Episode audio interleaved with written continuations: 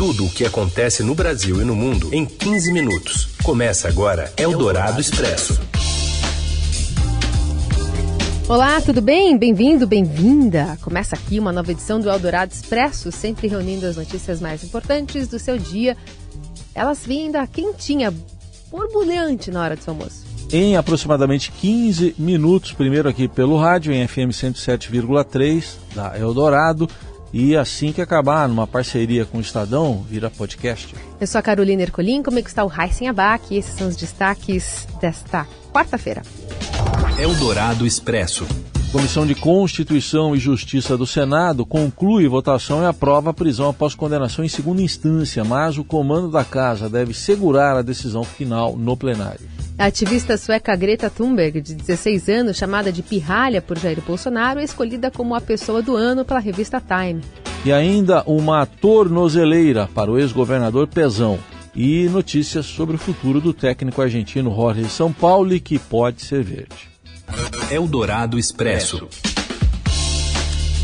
Contrariando um acordo da cúpula do Congresso, a Comissão de Constituição e Justiça do Senado confirmou hoje, em votação simbólica, o aval do projeto que prevê a prisão de réus condenados em segunda instância. E com isso, a medida deve agora ser encaminhada ao plenário do Senado. Mas o presidente da casa, Davi Alcolumbre, já avisou que não deve colocar o projeto na pauta tão cedo Conforme o acordo costurado com o presidente da Câmara, Rodrigo Maia, os senadores devem aguardar a votação da proposta de emenda à Constituição sobre o mesmo tema que está em discussão pelos deputados, mas que só deve ser analisada no ano que vem. A estratégia de recorrer à PEC é vista por parlamentares da ala lavajatista, defensores da prisão em segunda instância, como uma forma de adiar a apreciação do assunto. A tramitação de uma PEC é sempre mais lenta porque precisa do apoio de 49 senadores e de 308 deputados em duas votações. Enquanto isso, a deputada Joyce Hasselman foi escolhida como líder do PSL na Câmara. E quem conta pra gente é a repórter Camila Turtelli, direto de Brasília. Oi, Camila. Oi, pessoal da Rádio Dourado. Então, a bancada do PSL aqui na Câmara tem uma nova líder, a terceira em um ano. A deputada Joyce Hassman, de São Paulo, foi consolidada como a nova líder da bancada hoje, depois que o presidente da Câmara, Rodrigo Maia, aceitou ontem à noite a suspensão de 14 parlamentares do PSL. É, com essa suspensão, o que acontece? Eles perdem o direito a algumas prerrogativas como parlamentares aqui na Câmara. É, durante essa suspensão, por exemplo, a bancada do PSL, que até ontem era de 53 deputados, passa para 39 sem esses 14 deputados. Então, hoje, a ala do partido chamada de bivarista, que são aqueles que são aliados ao presidente do partido, Luciano Bivar, em um antagonismo com o presidente Jair Bolsonaro, apresentaram uma nova lista, daí com 20 nomes, pedindo que a Joyce fosse a líder do partido. Como a bancada está menor, com 39 deputados, 20 deu a maioria, Joyce ganhou, Joyce é a nova líder. Ela entrou então no lugar do filho do presidente Bolsonaro, o deputado Eduardo Bolsonaro, que está inclusive em viagem a Israel. Os deputados remanescentes na bancada, os 39, se reúnem hoje por volta de meio-dia e meia para fazer uma reunião para decidir os novos passos do partido e a Joyce deve conversar com os jornalistas logo após é, essa reunião. Vale lembrar, ressaltar que essa suspensão é temporária. São suspensões que vão de 12 a 3 meses, dependendo do parlamentar. E quando esse período encerrar, eles voltam normalmente a fazer parte da bancada do PSL e a bancada do PSL volta a ter 53 deputados, ser a primeira maior bancada ali empatada com o PT aqui na Câmara. Eldorado Expresso. E na Assembleia Legislativa do Estado de São Paulo, os servidores vão receber no mês de dezembro agora mais do que costuma cair na conta. Bem mais. Bem é, mais. Bem mais, né? A repórter Paula Reverbel explica pra gente. Boa tarde a todos. A minha matéria de hoje é sobre o bônus salarial que vai ser pago para os servidores da Alesp, da Assembleia Legislativa do Estado de São Paulo. A Assembleia vai gastar 10 milhões com esse bônus de dezembro pago para todos os 3.266 servidores da casa. O que está acontecendo? Os servidores eles recebem todo mês 634 reais de auxílio alimentação. Esse mês, excepcionalmente em dezembro, eles vão receber isso e mais R$ 3.100 reais. Esses 3.100 reais, como eles têm uma caracterização ali de verba indenizatória, ele não incide imposto, não, não incide contribuição previdenciária, vai 3.100 reais direto para a conta. A mesa diretora da Lesp me explicou que todo ano é feito isso. A caixinha, é o, o, que eles chamam de abono dos servidores, é pago em dezembro dessa forma, como se fosse um aumento excepcional no auxílio alimentação. A única exceção é ano eleitoral, porque a legislação eleitoral proíbe o que eles chamam de readaptar vantagens durante um período. Então, em ano eleitoral, o, todos os benefícios que você tem estão congelados, se você é servidor aí nos outros anos você pode receber. Então, todos os outros anos eles fazem isso. Esse ano, o bônus é maior do que em outros anos. Esse, esse aumento foi negociado, existe desde 2005, ele é pago para os servidores desde 2005, ele foi negociado com o então presidente da Lesp, Rodrigo Garcia, que hoje é vice-governador do estado de São Paulo. Ele é vice do João Dória, do governador. O que ficou decidido lá atrás era isso. Esse ano o aumento é um pouquinho, o bônus é um pouquinho maior, porque os funcionários tiveram uma campanha salarial frustrada em 2018. Eles fizeram toda a campanha salarial, negociaram, acordaram um aumento. Esse aumento só foi publicado no Diário Oficial no dia 10 de abril, e o dia 10 de abril é o primeiro dia do calendário eleitoral que proíbe reajuste de servidor público. Então, a campanha salarial deles não surtiu efeito. Eles fizeram uma campanha salarial de novo em 2019 e obtiveram um aumento, mas esse aumento não compensou a perda que eles tiveram em 2018, segundo eles. Por isso, o bônus natalino desse ano é maior. Eldorado Expresso. E a ativista sueca Greta Thunberg, 16 anos, foi eleita a pessoa do ano pela revista Time. Ela ganhou fama e inspirou movimentos estudantis na luta contra o aquecimento global e em defesa da natureza. A estudante é a mais jovem a ser indicada individualmente ao título. Em 2018, ela deixou de ir às aulas nas sextas em, um, em Estocolmo para protestar contra o aquecimento global. Esse ato solidário ganhou apoio nas redes sociais e foi seguido pelo mundo sob o nome de Fridays for Future. A ativista chamada de Pirralha pelo presidente Bolsonaro discursou hoje na COP25 lá em Madrid e quem conta os detalhes para a gente direto da Espanha, a repórter do Estadão, Giovana Girardi.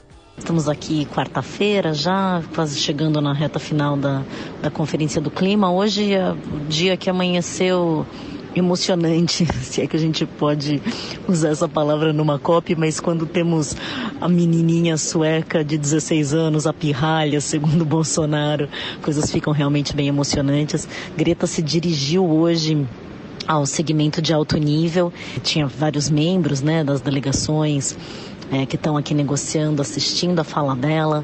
E ela foi, foi muito interessante, porque Greta ficou famosa nos últimos tempos por trazer discursos bastante duros, bastante emotivos até, e chegou a ser criticada por isso.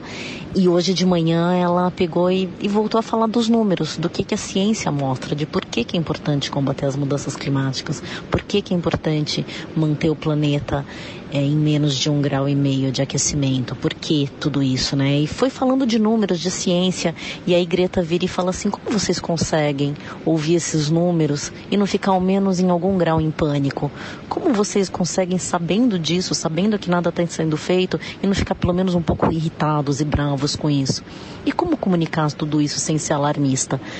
E aí ela fala, enquanto isso, os pais estão aqui pegos em filigranas, procurando brechas na legislação, na, nas regras, para não fazer exatamente o que precisa ser feito. Which is necessary to stay within the remaining tiny budget. Zero in 2050 means nothing if high emission continues even for a few years, then the remaining budget will be gone. Without seeing the full picture, We will not solve this crisis. Finding holistic solutions is what the COP should be all about. Foi bem bonito, assim, ela foi muito aplaudida e o mais bacana é que logo depois que acabou o evento onde ela estava, é, os jovens tomaram o palco, os jovens todos que estão aqui fazendo, cantando músicas, pedindo ação contra as mudanças climáticas já. Hoje é quarta-feira, oficialmente a COP vai até sexta. Não está parecendo que os políticos vão ouvi-los, mas é uma voz bem interessante que está emergindo cada vez mais alta nessas conferências. Hoje, particularmente, foi, foi realmente emocionante aqui. Mais tarde eu volto com mais informações. Um abraço, tchau. Eldorado Expresso. O Superior Tribunal de Justiça mandou soltar o ex-governador do Rio, Luiz Fernando Pezão, que está preso desde novembro do ano passado. É uma prisão preventiva. Só que ele vai ter que usar tornozeleira. Mais detalhes direto do Rio com o repórter Caio Sartori. Boa tarde, Heisen. Boa tarde, Carol. Oi. Aqui no Rio, o ex-governador Luiz Fernando Pezão deve sair ainda hoje, a qualquer momento, do Batalhão Especial Prisional, em Niterói, na região metropolitana. Pezão está preso desde novembro de 2018, quando foi detido em pleno Palácio Guanabara, a um mês de completar seu mandato. A ordem para soltar Pezão foi dada pela sexta turma do Superior Tribunal de Justiça, o STJ. Essa turma decidiu ontem, por três votos a zero, trocar a prisão de Pezão por medidas cautelares. Quais são elas? É o uso de tornozeleiras eletrônicas, é a proibição para deixar o Rio é, sem autorização judicial, ele também não pode ocupar cargos públicos. Ele ainda não foi condenado em nenhuma instância judicial. O relator do caso, o ministro Rogério Schietti, entendeu que ele não representa mais uma ameaça às investigações e que, portanto, mantê-lo preso sem uma condenação significaria uma condenação prévia, que ele ainda não tem. Pezão é réu na Operação Lava Jato, que tem no Rio atualmente seu principal alicerce. A operação começou em Curitiba. Pezão é acusado de integrar o esquema liderado pelo ex-governador Sérgio Cabral, que também está preso desde novembro de 2016. Atualmente, as penas de Cabral já somam 267 anos de detenção. Eldorado Expresso. Destaque sobre o futuro do Santos. Afinal, após deixar o peixe, para onde será que vai o técnico Jorge Sampaoli. Robson Morelli fala sobre o possível futuro do treinador argentino. Oi, Morelli. Olá, amigos. Hoje eu quero falar do São Paulo. O São Paulo pediu demissão no Santos, está livre no mercado. O clube informou a decisão do seu treinador e agora isso abre caminho para que outros clubes corram atrás de um dos melhores técnicos do Campeonato Brasileiro desta temporada. São Paulo levou o Santos, um modesto Santos, para a segunda colocação do Campeonato Brasileiro, atrás apenas do Flamengo. Conseguiu fazer resultados interessantes, terminou inclusive a temporada goleando o Flamengo na Vila Belmiro por 4 a 0, mas viu que seu futuro no Santos já tinha batido a cabeça no teto, né? Viu que não dava mais para crescer com o elenco e com a decisão da diretoria, a informação da diretoria de que o clube não vai ter muitos investimentos. Então ele faz o caminho natural, ele comunica o Santos da sua saída, embora tenha contrato por um ano, e fica livre no mercado. E aí sim abre as portas é, definitivamente para os clubes interessados. E o Palmeiras é o grande deles, né? É, o Palmeiras no Brasil quer contratar o São Paulo, ele já fez algumas sondagens, já ofereceu parte aí do que pode é, dar para o treinador como remuneração, como elenco. São Paulo conhece o elenco do Palmeiras, ele pediu lá no Santos 21 milhões para ficar durante a próxima temporada, 21 milhões de reais para toda a sua comissão técnica. O Palmeiras acena com a possibilidade de 18 milhões, mas aí as partes agora começam a conversar de uma forma mais direta, mais definitiva. Ainda tem o Racing da Argentina também de olho é, no treinador argentino, já manifestou seu desejo, já conversou com seus agentes para uma possível contratação e ainda tem também é, ofertas que podem chegar da Europa. Mas vejo hoje Palmeiras como o grande destino do técnico Jorge Sampaoli. É isso, gente. Falei. Um abraço a todos. Valeu. Eldorado Expresso. Falando agora de tecnologia, quando a gente não sabe fazer alguma coisa ou quer saber o porquê de algo, o que, que a gente faz? Né? Geralmente joga no Google e às vezes até no YouTube, né? A gente faz muito isso. O, bu o buscador divulgou quais foram as maiores dúvidas dos usuários no Brasil e muitas envolvem tecnologia, receitas, né? Pessoal preocupado com a culinária e também educação ao longo deste ano. Então, a primeira, como fazer a inscrição para o Enem 2019. A segunda busca, a segunda maior busca, como fazer ovo de Páscoa caseiro. E chamou atenção o terceiro lugar, como fazer que as pessoas gostem de mim. é, preocupado né, em melhorar assim, a autoestima, talvez, né, Carol? Como é, fazer as pessoas... Na verdade, não tem quase autoestima, né? Ao é, não tem, como as pessoas... Buscar isso, né? Podem gostar dela, né? É, deu um Google em cima disso. Bom, a eterna busca pela aprovação do outro, né? Sobre nós mesmos, é isso que está em pauta. E qual a pergunta mais estranha e curiosa que você já fez ao Google, hein, Carolina Colim? Eu? É, eu lembrando aqui foi. Eu precisava muito saber o nome do robô do Jaspion. Ah, sim, importante. E aí eu tive que recorrer e descobrir, né? Lembrei que era o Dylion, né? Boa. E você? Eu, eu precisava fazer pipoca doce. E? Eu não, eu não ficava, não seria uma pessoa bem resolvida uhum. se não conseguisse. E deu, deu certo? De, demorou, mas a primeira deu uma queimadinha. depois, depois começou a dar certo. É isso. Aliás, essa é, é, bem interessante essa, essas dúvidas, né, que são colocadas ali no, no Google, até para ver pelo comportamento, né, do ser humano o que está mais em voga. Por exemplo, saiu também a pesquisa agora sobre as buscas gerais em São Paulo hum. e o primeiro lugar está Gugu, o segundo Copa América, o terceiro Brasileirão e quarto vagas de emprego. Aí uma amostra, por que, que a gente vê tanta fila, né? Por aí quando abre uma, algumas quando abrem algumas vagas. Aí. Mas por enquanto o futebol está na frente. Bom, prioridades. Prioridades. Tchau, até amanhã. A gente volta com uma nova edição do Eldorado Expresso. Uma boa quarta-feira para você. Valeu, até mais. Você ouviu Eldorado Expresso tudo o que acontece no Brasil e no mundo em 15 minutos.